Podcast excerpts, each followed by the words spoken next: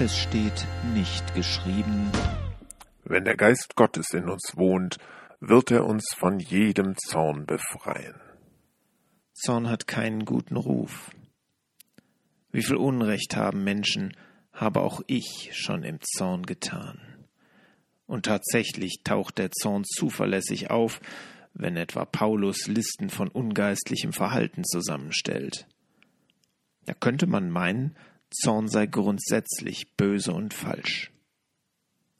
Andererseits ist in beiden Bibelteilen viel vom Zorn Gottes die Rede. Und man kann sich kaum vorstellen, dass Jesus frei von jeglichem Zorn die Händler aus dem Tempel trieb und die Tische umstieß. Als ein Mittelweg bietet sich der Jakobusbrief an, der rät, langsam zum Zorn zu sein.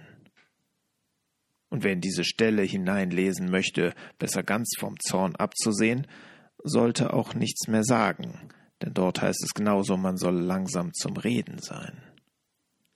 Ein interessantes Puzzleteil findet sich im ersten Buch Samuel. Als Saul diese Worte hörte, geriet Gottes Geist über ihn, und sein Zorn entbrannte sehr. 1. Samuel 11, Vers 6.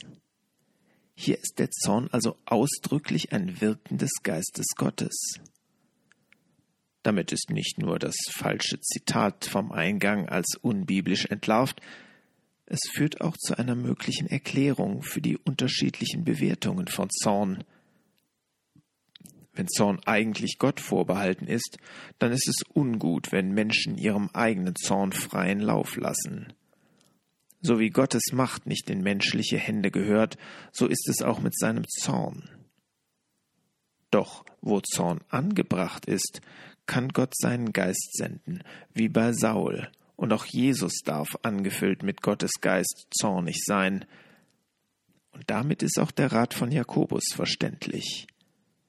Nicht gleich jedem Zorn nachgeben, sondern erst auf Gottes Geist in uns hören. Nicht der Zorn selbst ist das Problem, sondern im Zorn begangene Fehler. Im Epheserbrief heißt es, zürnt ihr, so sündigt nicht.